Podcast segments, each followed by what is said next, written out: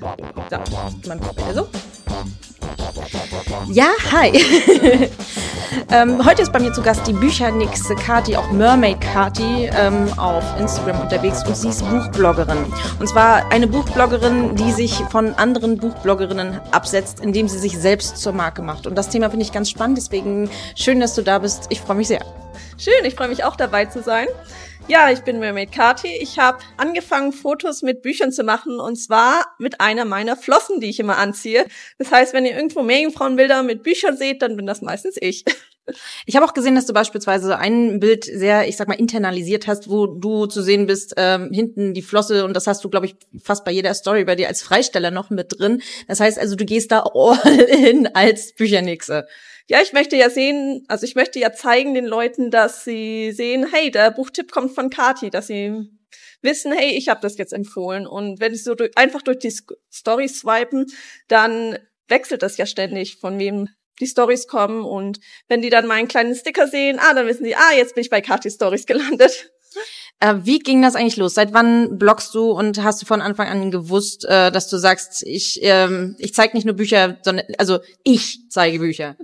ähm, gelesen habe ich schon ewig und dann habe ich irgendwann mit Mermaiding angefangen. Also es kam beides irgendwie, bevor es mit dem Bloggen losging. Und dann habe ich irgendwann meinen Instagram-Account mit den Meerjungfrauenflossen angefangen, der sich dann gewandelt hat, weil ich immer mehr gezeigt habe, was ich lese und ich mehr in dieser Bücherbubble gelandet bin. Ja, und so entstand es dann, dass ich angefangen habe, mit meiner Flosse die Bücher in die Kamera zu halten.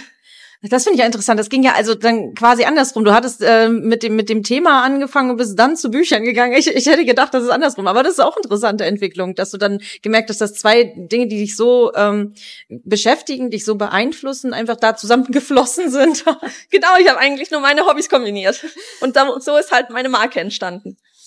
Ähm, wo du gerade schon das Wort Marke sagst, ähm, hast, es ist, Markenbildung entwickelt sich ja, aber hast du irgendwann eben dieses Bewusste entschieden und also nicht nur hier schwimmen zwei, ich weiß Wortwitze, ähm, hier, hier schwimmen zwei ähm, Leidenschaften von dir zusammen, sondern äh, damit mache ich mich einzigartig, damit baue ich mir eine Marke auf? Hm, schwer zu sagen. Also mein erstes Ziel war eigentlich, beides unterzubringen. Also meine beiden Hobbys, um einfach mal meine Reichweite zu vergrößern. Weil je nachdem, wie es ist, ist es ja schwierig, äh, Leute zu erreichen. Und das war eigentlich mein Hauptziel. Und dann dachte ich irgendwann, hey, das funktioniert so gut zusammen. Und eigentlich ist es schon eine eigene Marke geworden. Ähm, wir hatten eben ganz kurz schon im, im Vorgespräch, wir hatten ein Vorgespräch, äh, darüber gesprochen, inwiefern äh, du auch der Meinung bist, dass generell diese Markenbildung auch nicht nur unter AutorInnen, sondern eben auch unter BloggerInnen äh, eine ganz wichtige Sache ist. W wieso? Ja, also ich finde es wahnsinnig wichtig, eine Verbindung zu den Personen aufzubauen. Wenn die Verbindung da ist, dann vertraut man den Leuten mehr. Dann denkt man, ah, ich kenne die Person, ich habe mal mit ihr geschrieben oder sowas. Wenn sie dieses Buch empfiehlt oder dieses Spiel, dann muss es ja was Gescheites sein. so in dem Motto. Also mehr die Verbindung aufzubauen, das Vertrauensverhältnis. Und wenn ich einfach nur Buchbilder in mein Feed setze und kein Erkennungszeichen drinne habe, dann ja, dann weiß ich, ah, das Buch wurde vorgestellt. Aber wenn die dann sehen, hey, das Buch hat diese Person, die ich kenne, vorgestellt, dann ist es gleich wieder viel interessanter. Also wirklich Freundinnen, die sich gegenseitig Bücher empfehlen oder die sich Bücher empfehlen, ähm, den, den vertraut man ja auch mehr. Also das merkt man auch wieder, das ist auch das, was, was, äh, was ich auch immer AutorInnen halt äh, rate. Wenn man sich nahbar macht, schafft man Vertrauen und ja. äh, Vertrauen steht in jeder Grundlage eines jeden Verkaufs im Endeffekt an der Stelle. Ähm, für welche Bücher stehst du denn ein? Haben die immer was mit Meerjungfrauen zu tun? Äh, nein, Meerjungfrauen ist nicht mein Hauptthema. Es ist so mehr nebenbei. Also ich freue mich über jedes Buch, wo eine Meerjungfrau vorkommt, keine Frage. Aber meine Hauptthemen sind natürlich Umweltschutz und Vielfalt. Oh, das passt natürlich dann aber auch nochmal sehr schön, die, die, die, das, der Schutz der Meere nochmal so ein bisschen mit reinzubringen in, äh, in die ganze ja. Geschichte. Ähm, was war denn so, waren diese Themen auch von Anfang an da oder hat sich da auch was äh, spezialisiert, spezifiziert? Ähm, also bei Natur- und Umweltschutz, das war schon immer mein Herzensthema. Ich liebe die Natur. Ähm, ich habe deswegen auch angefangen, Biologie zu studieren. Ich arbeite jetzt in einer Umweltschutzorganisation, also das ist schon ein sehr großer Bestandteil in meinem Leben und das ist mir unglaublich wichtig.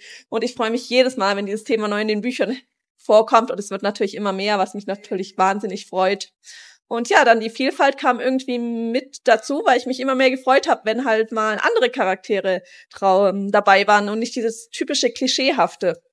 Ja, ich bin jetzt zum Beispiel ein Mädchen, die nie Kleider getragen hat früher. Mochte ich einfach nicht. Und jetzt, wenn man so mein Firmenbild anschaut, ich bin die Einzige gewesen, die eine Hose anhatte. Und alle anderen hatten einfach Kleider an. Das hat sich auch noch gewandelt, aber so diese ganzen Klischeesachen, Mädchen schminken sich, Mädchen tragen Kleider, das war früher gar nicht ich. Ich habe gerne in der Natur gespielt, ich war viel unterwegs, ich habe gelesen und ich mag es, wenn äh, die Klischees einfach aufgebrochen werden und Vielfalt einfach mit dabei ist, egal in welcher Form. Und was ich jetzt übrigens gerade ganz wichtig finde, wenn wir jetzt mal ganz kurz auf die Metaebene wechseln, dass wenn du davon erzählst, erstens äh, denke ich mal, das wird eine Geschichte sein, die du auch mit deiner Community geteilt hast, die sie kennen, also schon der Teil, also Storytelling, das heißt also immer auch die die die die Gründe äh, wiedergeben, aber auch das das andere, dass ähm, was bei dir das nicht ähm, nicht nur nicht, äh, nicht nur gewachsen ist, sondern auch bewusst ist, aber dass du dahinter stehst. Also nicht nur eh so, ich bin jetzt eine Meerjungfrau und ich mag Umweltschutz. So, und ab jetzt mache ich das nur noch. Sondern du stehst dahinter und du, das Ganze hat für dich äh, eine Bedeutung. Also ne, das Schlagwort Authentizität. Oh, ich habe es diesmal richtig ausgesprochen. Yay! ich habe ja auch immer Probleme, dieses Wort richtig auszusprechen. Das ist auch echt schwer. Ähm, ja, das ist unglaublich wichtig. Nur wenn das richtig klar rüberkommt und man auch das Gefühl hat, dass die Leute dahinter stehen, dann kommt auch dieses Vertrauen her und diese Überzeugungskraft. Und ja, das kommt halt tief aus meinem Herzen. Und was soll ich machen? Das ist halt einfach da. Vertrauen schafft man durch Ehrlichkeit. Ja. Ähm, nun ist es aber so, es braucht natürlich einen gewissen Mut, vor die Kamera zu treten, Mut, auch eine Rolle einzunehmen, selbst wenn sie einen selbst verkörpert. Ähm, wie war das denn bei dir? War das von Anfang an, yeah, ja klar, ich gehe nach vorn, ich mach das jetzt? Ähm, oder war es auch ein, ein Schritt, den du dir mehrfach überlegen musstest? Also ich muss sagen, ich habe es mir hart erarbeitet. Ich war früher extrem schüchtern, das glaubt man jetzt meistens gar nicht, wenn man mich trifft. Ähm, ja, ich habe mich oft versteckt eigentlich, hinter meinen Büchern auch, in, bin in meine Welten abgetaucht. und ja, abgetaucht, Wortwitz wieder. ähm, ja, und während der ganzen Schulzeit, ich war eines dieser schüchternen Kinder, die in der letzten Reihe sitzen oder auch vorne sitzen und mal mitmachen und sowas, aber halt auch schüchtern sind und sich meistens nicht trauen, auch nicht so viele Freunde hatte. Ich wurde auch gemobbt früher. Wurde dann besser, als ich die Klasse gewechselt habe, aber ja, das Selbstbewusstsein kam später. Ich habe auch nicht direkt mit der Flosse angefangen, weil ich mich das nicht getraut hatte und die Leute mir gesagt haben, hey, das ist zu kindisch.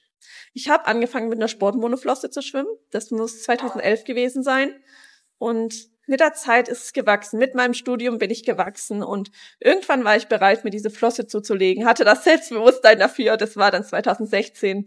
Und ja, seitdem, ja, habe ich festgestellt, es ist mir eigentlich egal, was die anderen denken. Hauptsache, es macht mich glücklich und erstmal zu diesem Punkt zu kommen, ist nicht so einfach. Und das finde ich ein ganz wichtiges Thema und äh, das, das ist das ist das Lustige. Ich bin ich bin auch quasi äh, äh geheilte äh, Schüchterne. das merkt man bei mir auch meistens nicht mehr. Also ja. es viel Arbeit steckt dahin, deswegen kann ich das sehr sehr gut verstehen. Ähm, nun ist es aber auch nicht nur dieser dieser Schritt, sich zu zeigen. Ähm, machst du auch Videos? Da bin ich mir gerade unsicher. Machst du Videos oder Fotos? Ich mache tatsächlich hauptsächlich Fotos. Ich mache ganz selten mal Videos. Einfach, weil ich das Fotoformat einfach schöner finde. Ich finde mich meistens ganz schrecklich auf Videos und stelle dann fest, okay, ist gar nicht so schlimm, wie ich dachte, aber bin immer noch nicht 100% zufrieden. Und mit Fotos klappt das deutlich besser. Dafür ist die Reichweite natürlich entsprechend mieser.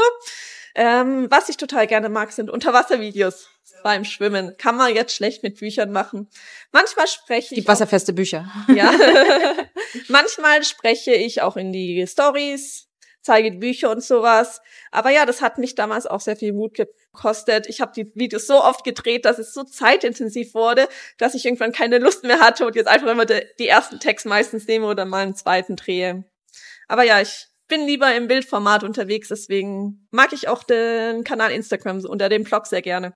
Ähm, das, ich frage deswegen, weil Videos haben natürlich Vorteile. Du schaffst schneller Vertrauen, weil du die schneller zeigen kannst, weil auf Video kann man sich so schnell verstellen. Aber trotzdem ist es für viele von uns erstmal auch wirklich der, der nächste Schritt, der nächste, wie mache ich das? Und man fühlt sich natürlich erstmal blöd, wenn man das erstmal die Kamera auf sich hält, weil man es, man sieht ja nur seinen Arm und seinen denkt. Äh, es ist also eine Form von Mut, den, den es braucht, auch eine Form von ich, ich lasse das jetzt.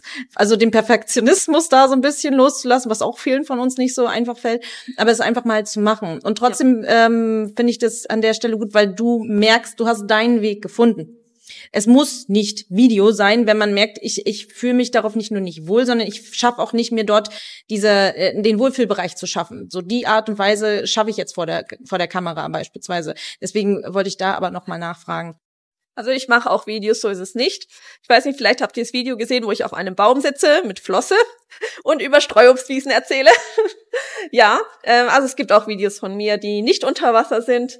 Aber ja, ich kann ihn, ja, manchmal spreche ich die Rezension auf, aber es ist eine Rezension oder ein Fazit, das liest man halt eher und da macht halt das Fotoformat mehr Sinn. Nun haben wir gerade über Selbstbewusstsein, Mut gesprochen. Ähm, ich würde das immer krass trennen, ob man introvertiert oder extrovertiert ist was man oftmals noch nicht macht, aber es geht ja auch darum, von wegen, wo man Kraft, mehr Kraft für braucht, um es zu tun und wo man Kraft bekommt. Würdest du dich als introvertiert oder extrovertiert betrachten?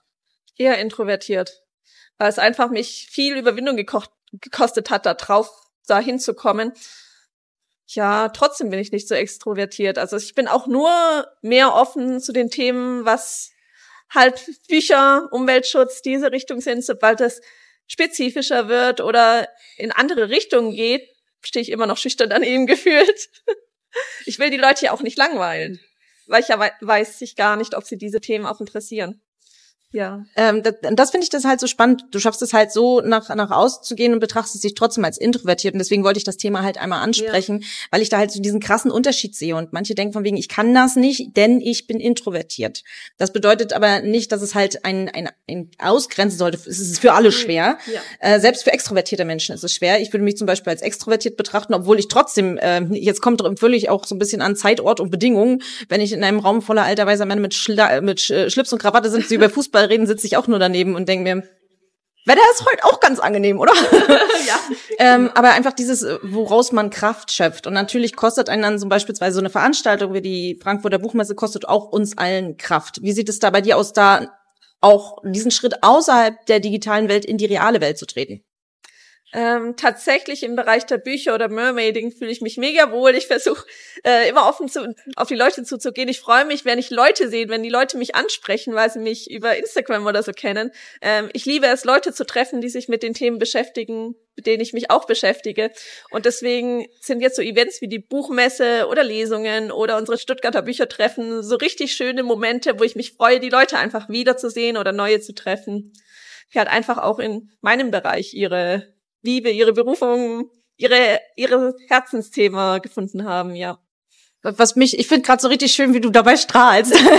das ist das Schöne, wenn man halt mal nicht ein digitales Interview führt, sondern jemanden ja. richtig sieht, weil gerade dabei so richtig der Mund immer breiter wurde. Und das finde ich sehr, sehr schön zu sehen, dass du da so angekommen bist und dich da so wohlfühlst. Ja. Und da merkt man auch wieder dieses, der Schritt nach vorn und der Schritt nach außen kann halt auch ein Schritt sein, mehr zu sich selbst ja. und sich besser zu zeigen und einfach auch ähm, sich selber angekommen zu fühlen im in einem Konstrukt sozusagen. Ein bisschen sehr Meta, aber weißt ja. was ich meine? Genau, ich weiß, was du meinst.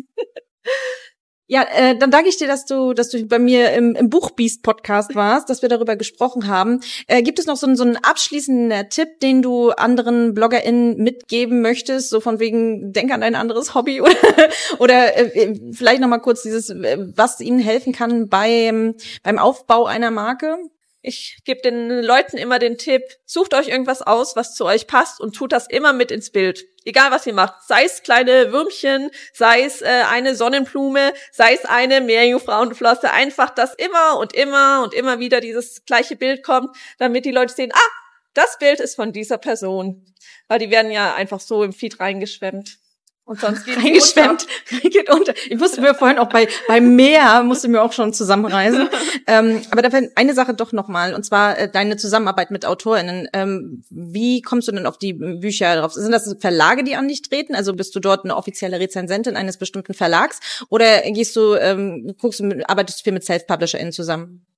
Ähm, früher habe ich mehr mit Self-Publishern gearbeitet. Ist jetzt schwieriger wegen der Zeit einfach. Ich habe so ein paar feste Verlage, da schaue ich die Vorschauen auf, an, schau durch, was mich interessiert und dann streiche ich hart raus, weil es echt immer so viel ist und ich muss inzwischen so vielen Leuten absagen und versuche dann immer die an andere Leute zu vermitteln, damit einfach ähm, die trotzdem äh, was davon haben. Bei mir auf dem Blog gibt es zum Beispiel auch Gastrezensionen von diversen Leuten, ähm, einfach um dieses Buch nochmal mehr in den Fokus zu rücken, aber trotzdem nicht, dass meine Zeit da reingeht, dass ich noch für andere Dinge Zeit habe.